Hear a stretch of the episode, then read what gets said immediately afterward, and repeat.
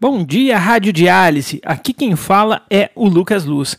Seja muito bem-vindo ao podcast do Nefropapers. Se é a sua primeira vez por aqui, o nosso podcast fala sobre nefrologia e entrando também um pouco no terreno hoje da terapia intensiva e das injúrias renais agudas. No episódio de hoje, vamos falar sobre hemodiálise estendida ou prolongada. Então, trata-se de uma forma de suporte renal artificial ou terapia renal substitutiva.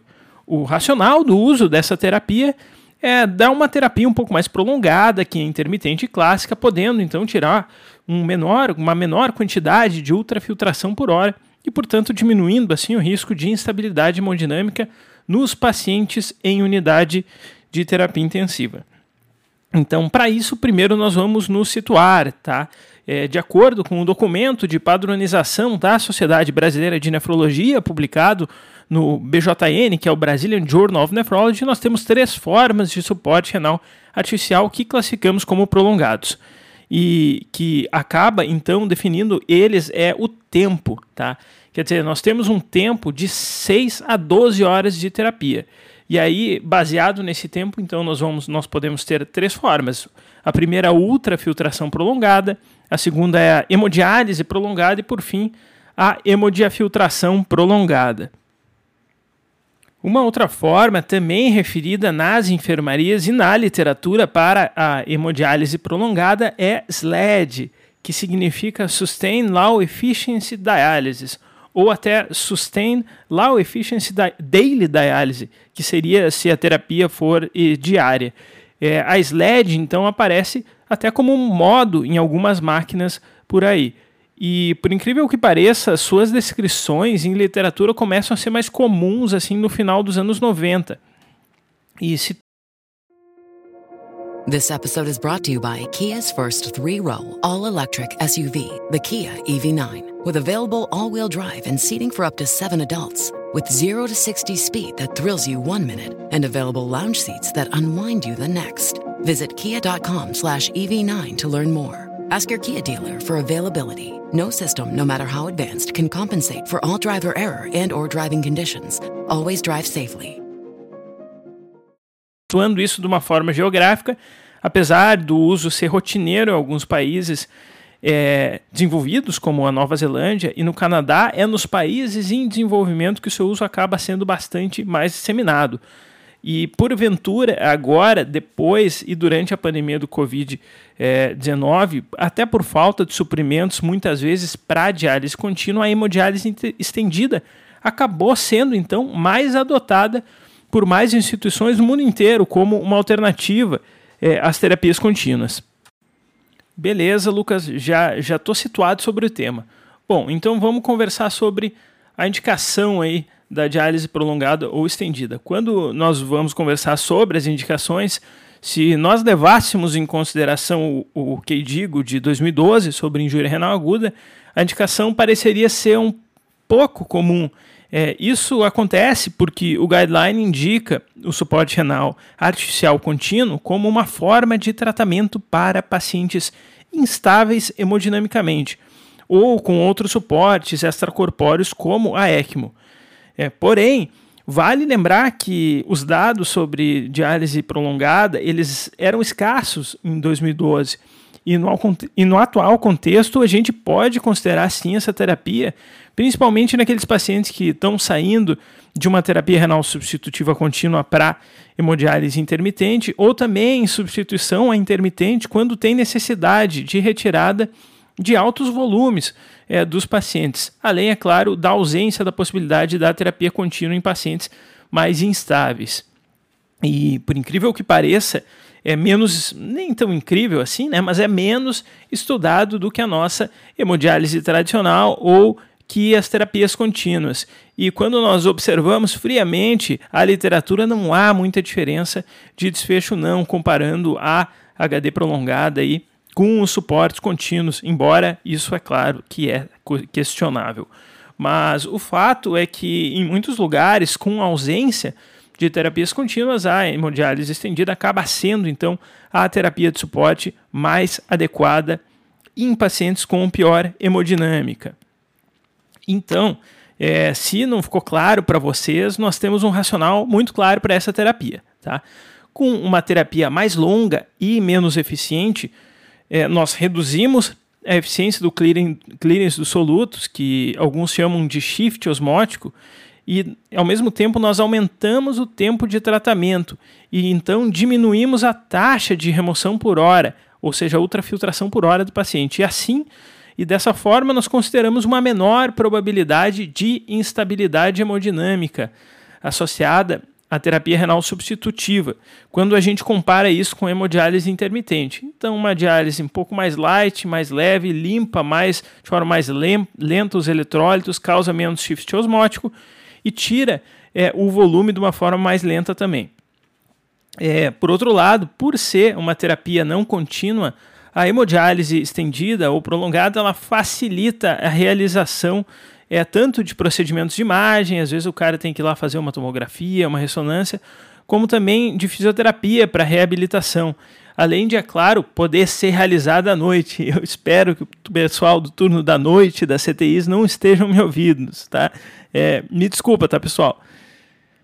E como nós também estamos falando de uma terapia com menor eficiência, nós devemos evitar, então, em pacientes com intoxicação ou com hipercalemia aguda, por exemplo, em que quanto maior a eficiência do método, melhor seria a terapia. Nesses casos, o ideal mesmo é a diálise ali de alta eficiência intermitente clássica, viu, pessoal? Bueno, então, já que passamos pela indicação, nós precisamos também falar das modalidades e do que nós precisamos fazer para, de fato, é, ter a terapia. E aí, talvez, é que haja a grande vantagem da HD prolongada. Né? Ela pode ser feita, então, tanto com uma saída de água purificada central, é, quanto através de uma osmose reversa. Ou seja, o, o, o, material aí de background ela é feito da mesma forma que uma hemodiálise intermitente. Tá? E pode ser usado, então, os banhos da diálise padrão. Ela também pode ser realizada utilizando máquinas de hemodiálise contínua, inclusive se utilizando das soluções comerciais disponíveis para a diálise contínua. E, obviamente, usar o material de contínuo acaba sendo mais caro e uma terapia menos convencional, mas também é possível realizar. Tá? Uma sigla diferente, até por sinal, que pode aparecer por aí, é a tal da AVVH, que seria Accelerated Venous Hemofiltration, é, porque o fluxo de sangue de dialisado seriam maiores que a hemofiltração contínua normal. Um termo que eu até aprendi faz pouco é SLED-F, que seria a Sustain Low Efficiency da, eh, da Filtration, se for é, feito na modalidade então de é, hemodiafiltração de forma mais lenta. Bem, pessoal, mas independente da máquina, o importante é o ajuste no fluxo de sangue no fluxo do dialisato ou mesmo da reposição, se nós estiver falando de, hemo, de hemodiafiltração. Essas são as modificações realizadas para tentar reduzir a eficiência é, do clearance do soluto quando comparamos com a hemodiálise intermitente. Então, se nos pacientes em HDI nós objetivamos um fluxo de sangue aí de 300, 350, 400 até 450 ml por minuto, na SLED vai ser 150, 200. Tá? A descrição de literatura seria de 100 a 300 ml por minuto.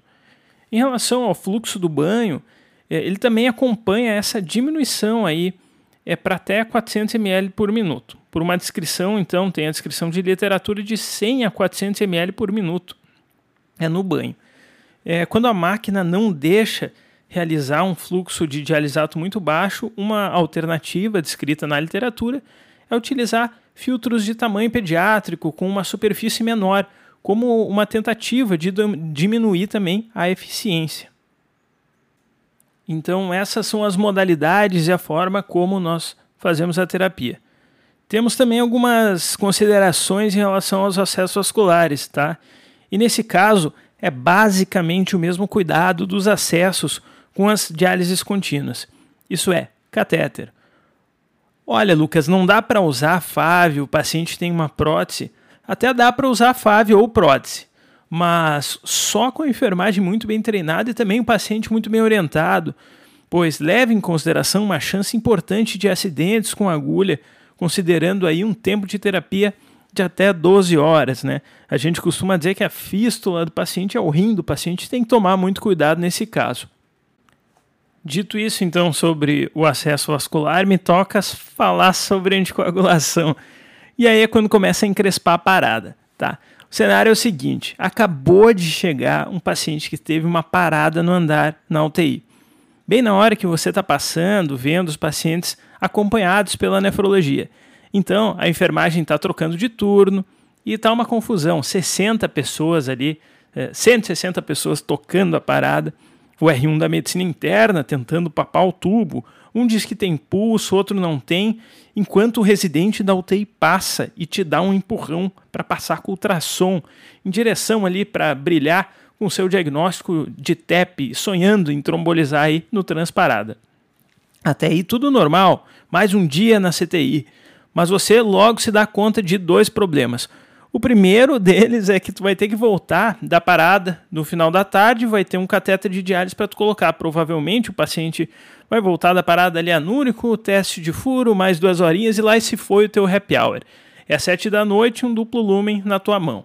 Bem, esse aí é o menor dos problemas. O segundo problema que tu vai ter é quando terminar a parada, porque aí tu vai ir lá e vai passar para a equipe de enfermagem que tu tá prescrevendo uma diálise de 11 horas com lavagem do sistema a cada 15 ou 20 minutos. é, meu amigo, dependendo de onde tu trabalha, tu vai apanhar na saída do hospital ou vai ter risco de prego aí na porta do teu carro. Escala curta, provavelmente noturna. Quem tem vivência de UTI sabe a trabalheira que é a complexidade dos cuidados para tu agregar mais essa função aí no pessoal da noite, tá? Pois é isso, quando a gente olha de fato algumas referências, a ideia é fazer apenas lavagem em, em hemodiálise estendida ou prolongada. Na prática, isso é bastante difícil, mas muitas vezes é o que precisa ser feito mesmo.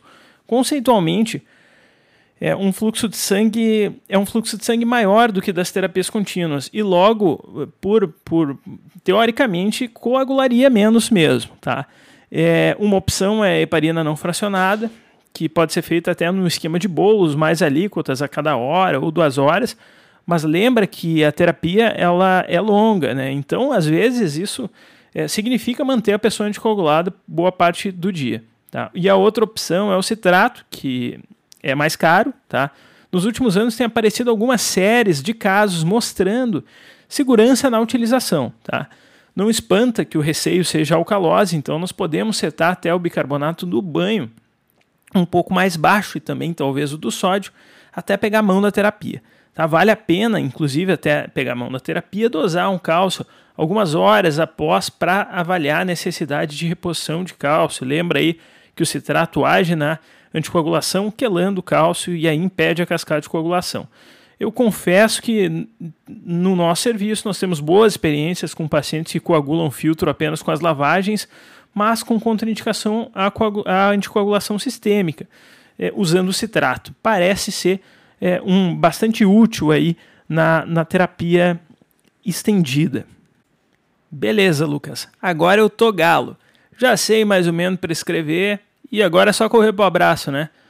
Meu jovem, muito cuidado. Vamos falar então do que são as complicações, tá?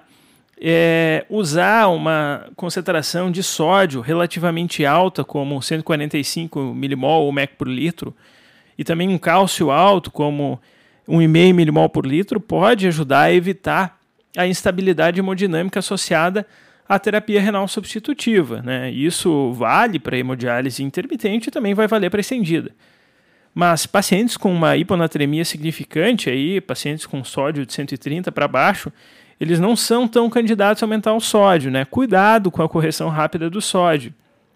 Provavelmente, é, a correção do sódio deve acontecer antes do término da terapia. Lucas, não entendi. Tá, vamos lá de novo então. Não é porque a terapia vai durar, por exemplo, 10 horas que o sódio vai demorar 10 horas para ser corrigido. Ele, o sódio não fica olhando para o relógio esperando as 10 horas. Tá? Então, embora tenha uma eficiência mais baixa em relação à hemodiálise intermitente, as correções eletrolíticas elas podem e tendem a ser mais rápidas. Cuidado com isso. Isso também é verdade para o potássio, a não ser que o paciente esteja aí com um potássio de 6,5 ou mais, considere suplementar, se possível, o potássio no banho. Não vai deixar é, potássio de 1 no banho, tá? Se possível, eleve para 3 ou até considere 4 mEq por litro de potássio do banho, a depender do potássio basal do paciente. Lembra que é um paciente provavelmente que está na terapia intensiva, então é, é um paciente que precisa né, de eletrólitos diários antes da prescrição de diálise. Hipofosfatemia também é uma complicação frequente, eu diria até quase que esperada da hemodiálise estendida. Essa aí só não tem quem não pede o fósforo na rotina, tá? E aí, quem não pede depois vai ter que estar tá ouvindo quieto, que o paciente não saiu do ventilador por causa do fósforo. É melhor tomar cuidado e repor. É, eu vou te dizer que o cuidado com fósforo na terapia intensiva vai variar bastante de acordo com a instituição, mas não hesite em lançar mão de suplementação intravenosa, além da eventual alteração no banho se o fósforo ficar abaixo de 1 milimol por litro. E chegando ao fim, é, eu, eu, tenho que citar os antibióticos, tá? Que é pouca evidência, mas para não deixar vocês na mão, vou falar de, de três que eu sei que vocês usam. Tá? É para vanco é interessante fazer antes e depois da terapia. É, o mero é 1 grama de 8 em 8, está escrito, ou de 12 em 12, e a piperacilina mais tazobactam, 3 gramas de 8 em 8. Tem algumas revisões novas que a gente até pode conversar à parte apenas sobre esse tema que é importante e que o pessoal não dá muita bola, que é o ajuste é, do antibiótico no paciente com suporte renal artificial e nas terapias prolongadas, isso tem menos estudo ainda. Beleza, Lucas. Minha terapia está prescrita e meu antibiótico está ajustado. E como é que eu vou saber a dose? Beleza, pessoal. Para passar régua, então, em relação à dose, diferente das recomendações para as terapias contínuas e intermitentes, que tem o Renal e o, e o HN como principais definidores, aí são estudos legais. No, na terapia prolongada, nós não temos estudos específicos, então acaba sendo uma questão de demanda e capacidade, principalmente. Se fala em literatura, em ter um standard de KTV semanal de 2 a 6, que é uma diferença muito grande de acordo com o contexto. Tá? É para terminar, pessoal, essa é uma terapia que o nefrointensivista tem que sempre ter na manga, tá? E é uma baita de uma terapia para o paciente que está, principalmente hemodinamicamente, estável e que recebe muito volume, e que nós não queremos positivar balanço, né?